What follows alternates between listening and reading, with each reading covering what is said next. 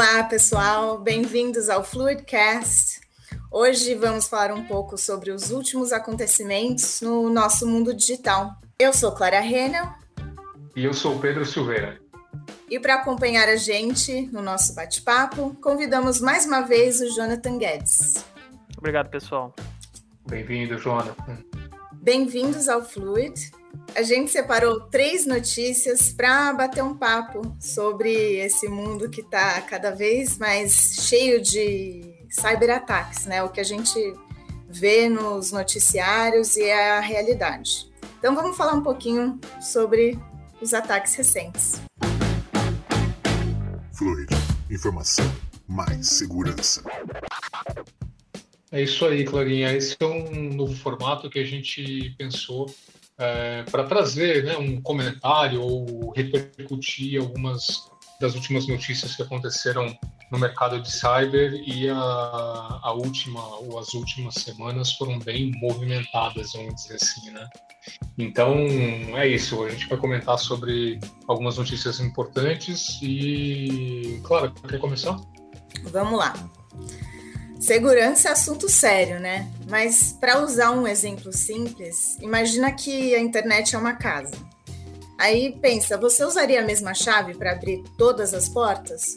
Ou você se sentiria seguro sabendo que deixou uma janela aberta para a rua? Claro que não, né? Então, a internet é exatamente isso, essa casa repleta de portas e acessos abertos e as vulnerabilidades estão incorporadas à própria arquitetura da internet. Então, os criminosos utilizam essas brechas e acessos para invadir organizações, é, empresas, pessoas, contas e por aí vai, né? E roubar dados. Para começar, eu queria falar um pouco sobre um possível ataque que ocorreu ao Supremo Tribunal Federal na quinta-feira passada. Na verdade, teve uma instabilidade no, site do STF e ele ficou fora do ar. É, um comunicado diz que um acesso fora do padrão foi identificado no portal e, para garantir a segurança das informações, o site foi retirado do ar como medida de contenção, né, para usuários externos. A hipótese inicial era de que houve mu muitos acessos de bots do bem na consulta processual para extrair dados é, foram iniciadas análises e um reforço de segurança em todas as páginas. E, segundo a última nota da corte, técnicos ainda trabalhavam para restabelecer os serviços o mais rapidamente possível. Foi aberto um inquérito para apurar o caso. Essa medida foi tomada pelo ministro Alexandre de Moraes, depois de um pedido especial da Polícia Federal. E a investigação sobre a causa dessa instabilidade ainda não se sabe nada, né? Então ela vai seguir em sigilo. Mas essa não é a primeira vez que os sistemas do Poder Judiciário se mostram vulneráveis a esse tipo de ataque, ou qualquer outro tipo de ataque cibernético. No final de, de 2020, do ano passado, o, os servidores de e-mail do, ST, do STJ foram atacados e arquivos foram comprometidos e sequestrados, ou seja, criptografados e ficaram inacessíveis para todos os servidores do tribunal. Bom, na ocasião, um criminoso responsável pediu um valor em criptomoedas para liberar o acesso aos dados. E, mas enfim, o indicado é não pagar. Mas a gente vê cada vez mais casos de acessos é, a órgãos do governo, né? E isso pode ser pela falta de legislação que não existe, né? Praticamente inexistente, ou foi até recentemente inexistente é, no Brasil. Então, os órgãos e as organizações do governo são, estão na mira do cybercrime, né? É um desafio de segurança nacional diferente de qualquer outro. E eu sei que o Jonathan também tem uma notícia parecida com essa, né? Que aconteceu lá no Rio Grande do Sul. O que, que aconteceu, Jonathan? É verdade, Clara. Os órgãos estão se preocupando pouco com segurança, até por não haver obrigatoriedade, nada na legislação, apesar de estarmos em implementação da LGPD, que de certa forma obriga um pouco agora as empresas a se preocuparem mais com a segurança por penalidade. E recentemente, na quarta-feira, dia 28, o Tribunal de Justiça do Rio Grande do Sul, o TJRS, informou no Twitter que os sistemas estavam instáveis. E o que, que parecia um problema simples, pontual, ele se revelou bem mais grave. No mesmo dia, o órgão ele reconheceu ter sido alvo de um ataque. Até então não se sabia o que, que era esse ataque, mas foi visto que os sistemas do, TJRS eles foram comprometidos por um ransomware chamado Review. E só para contextualizar, o Review ele é um grupo que se dedica a extorquir organizações de várias partes do mundo para devolver a elas os dados capturados por meio de ransomwares. Só para dar um exemplo recente também, no mês de abril, o grupo ameaçou divulgar dados sigilosos da Apple, que se não recebesse o resgate de 50 milhões de dólares, eles vazariam. E esse mesmo ataque é o que acabou invadindo é o que acabou invadindo e que acabou tendo sucesso dentro do DJRS. E um tweet publicado ainda no dia 28, o órgão ele se limitou a informar que a área técnica estava averiguando o problema, em conjunto com o núcleo de inteligência, para verificar a responsabilidade, qual era a origem, qual era a extensão. Isso tudo não estava ainda sendo divulgado de maneira oficial, mas tem um site bastante conhecido aí no mundo da, dos hackers, enfim, da, de cibersegurança, que é o Blipping Computer. E eles receberam a informação de que o ataque ele foi conduzido sim pelo Review, para esse grupo, e eles teriam exigido um resgate de 5 milhões de dólares para descriptografar os arquivos e também não vazar os dados do TJ. As consequências foram imediatas, né? Vários sistemas ficaram inacessíveis, uh, funcionários tiveram dificuldades para exercer todas as atividades. Também o TJRS chegou até a orientar que os usuários não efetuassem login nos computadores. E aí, na noite de quarta-feira, o tribunal teve que suspender prazos processuais e administrativos por causa desse problema. Então vejam o tamanho do problema que isso causou para o Estado e para vários órgãos que dependia dessa do TJ. A Blip Computer também afirmou ter recebido áudios em que o interlocutor relata que o, ataque é a pior coisa que já aconteceu ao TJRS e que a equipe teve um ataque histérico, basicamente. E quem trata de incidentes sabe qual o tamanho desse problema né? E o, o quanto isso vai dar o trabalho para depois fazer a restauração dos sistemas, se o backup também não foi comprometido. Então, sem ter acesso ao sistema, foi preciso improvisar. Juízes criaram e-mails alternativos para repassar para delegados e promotores de justiça para evitar que decisões de urgência ficassem paradas. Muitos recorreram ainda ao WhatsApp, sistemas de e-mail de entidades parceiras, como o Ministério Público e a OAB. Então vejam que o tamanho desse ataque não é simplesmente entrar dentro da empresa e causar algum tipo de prejuízo, que o Pedro também já vai mostrar agora um de escala muito maior. São prejuízos, claro que financeiros, mas que acabam afetando um estado inteiro, um país. Pedro, se puder compartilhar aí esse outro case. Bom demais. É engraçado nesses dois casos, né? É o quanto não há presença de disaster recovery, né? Nem de redundância. É Porque assim, num ataque de ransomware, ele vai ser tão efetivo quanto a incapacidade de você recuperar o sistema, o ambiente, fazer um, um rollback da operação e, e colocar o, o sistema para funcionar de novo, né? Eu pensei que o STF ou o TJ fosse do Rio Grande do Sul fosse fossem mais preparados.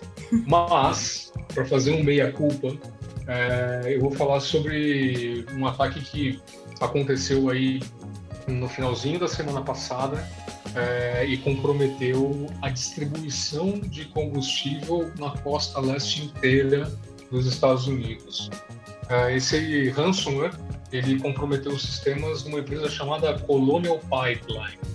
Essa empresa ela tem um oleoduto que sai de Houston, no Texas, no meio dos Estados Unidos, e segue em direção à costa leste, né, onde está Nova York, é, por mais de 8 mil quilômetros. Né? Então, é um oleoduto que, em que circulam mais de 3 mil é, 3 milhões de barris é, de combustível todos os dias. Né? Então, todos os combustíveis de aviação, de carro, enfim, tudo que é consumido em Nova York e na costa leste dos Estados Unidos passa por ali. E esse fluxo ele foi interrompido porque o, o, esse ransomware ele começou a comprometer é, o, o, os sistemas de controle é, do olho, dos oleodutos. Né? Então, aí por segurança, para não causar um desastre, um acidente ainda maior, a Colonial teve que desligar esses sistemas. E aí vocês podem estar se perguntando, né? Poxa, mas tem tecnologia envolvida num sistema de distribuição de combustível e eu fui dar uma olhada em como é a digitalização da Colonial Pipeline e eles são é, digital saves, assim, vamos dizer, eles, eles, são super viciados em tecnologia, porque todos todas as válvulas de controle, é, indicadores né, de, de, operação dos oleodutos, é, tudo isso está conectado. Tudo isso está na internet das coisas. Né? E justamente por, por conta disso, por conta do risco de se colocar os oleodutos em perigo e ter uma, uma pressão que causasse uma explosão ou algo assim, eles resolveram desligar os sistemas. Né? E aí, é, isso aconteceu na sexta-feira, agora no começo dessa semana, é, o grupo DarkSide, que é um, um, grupo de ransomware as a service, é, supostamente russo, é, assumiu a autoria do ataque. Né? Então, é, esse ataque é, é primeiro para a gente levantar a criticidade é, e o impacto na vida real dos ataques cibernéticos hoje. Né? Então, se a gente tem um oleoduto controlado por um computador que não está bem protegido, é, qualquer risco digital é, teria um risco na vida real, né? Então, é, o outro ponto para se chamar a atenção é que o DarkSide ele é um grupo de ransomware as a service.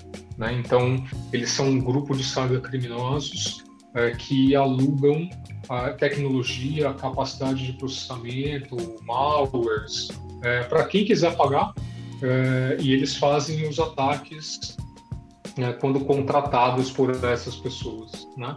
Então, não é nem mais necessário você entender de tecnologia, entender de, de ataque cibernético para comprometer um sistema. E aí eles disseram que queriam dinheiro. Né? No meio da semana aconteceu uma coisa até meio curiosa, que foi um... Eles botaram a mão na consciência né? e falaram que só queriam dinheiro, não queriam impactar é, nenhuma vida, enfim, quem dirá de cidade, de estados, do país inteiro. Então, disseram que a partir de agora eles vão analisar os pedidos de ransomware as a service para saber se não vai ter nenhum impacto é, humanitário, vamos dizer assim, nas, nas ações. Né? Muito simpático aí, da parte deles. Super! super simpático. E aí, eles também, durante a semana, disseram que não tem é, o envolvimento de nenhum Estado é, nesse ataque.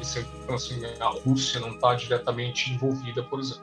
Eles são apolíticos, né, que eles não participam de geopolíticas, eles só querem dinheiro mesmo. Né? E aí, durante as investigações, e ainda não se descobriu como é que eles obtiveram acesso aos sistemas da Colonial, é, mas muito provavelmente os investigadores estão chegando à conclusão é, de que foi através do lado administrativo da companhia, ou seja, algum funcionário do back-office, de algum departamento de administração da empresa, possivelmente clicou num link de algum e-mail é, e aí deu acesso, criou-se aí uma porta de acesso é, ao sistema e os, hackers eles estavam dentro do sistema da Colonial possivelmente por várias semanas. É, e, e, e algum, um dos investigadores falou que até meses, é, estudando a arquitetura, estudando como é que eles podiam né, se movimentar para outro, outros sistemas e conseguir bloquear é, o funcionamento do ambiente de TI. Né? Então, infelizmente é o mais do mesmo, né? Assim, é, falta falta de, de, de, controle, né? Ou de conscientização de segurança do usuário, que pode ter clicado num, link de um e-mail malicioso, e possivelmente pode ter usado engenharia social e pôs em risco é, o abastecimento de metade dos Estados Unidos, né? E aí, de impacto prático na vida dos norte-americanos, a gente teve um aumento, um pico de aumento nos combustíveis que não aconteciam é, desde 2010. É, teve corrida aos postos de combustível, é, seis em cada sete postos de combustível no começo, no começo da semana já não tinham mais, é, mais já, já é notícia que, que, os postos estão todos já sem gasolina. Todos. É, e a boa notícia é que hoje, na tarde de hoje, aliás, na manhã de hoje, é, a Colonial disse que já, já tinha reiniciado os seus sistemas e que o oleoduto vai começar a transportar combustível novamente. É isso aí. Não, Bom, a gente vê que um clique pode literalmente parar um país, né? É. então, Total. assim, a tecnologia evolui, a gente investe nas melhores ferramentas, mas o elo mais fraco é Exatamente. humano, né? O lado humano não tem As jeito. As empresas acabam esquecendo que de educar o usuário, que é o mais simples, e acabam investindo milhões em tecnologias e soluções. A própria a, Colonial Pipeline era, né, como o Pedro falou, entusiasta em tecnologia, mas esqueceu do, do ponto mais fraco lá, que era só educar o usuário. Olha só o tamanho do problema. É, a é tecnologia é, é incrível, né? Traz tudo de bom, a conectividade, mas o preço realmente é a segurança, né? Sem dúvida. Muito bom, pessoal. Obrigada pela presença, pelo papo e vamos aí rumo a um mundo digital mais seguro, né? Fica aqui com a gente sempre no Fluidcast. Informação, segurança. Isso aí, pessoal. Obrigado. Valeu, Jonathan, mais uma vez pela parceria e participação. E a gente se vê numa próxima edição. Valeu, um abraço. Valeu, pessoal. Obrigada. Tchau. Até a próxima. Fluid. Informação mais segurança.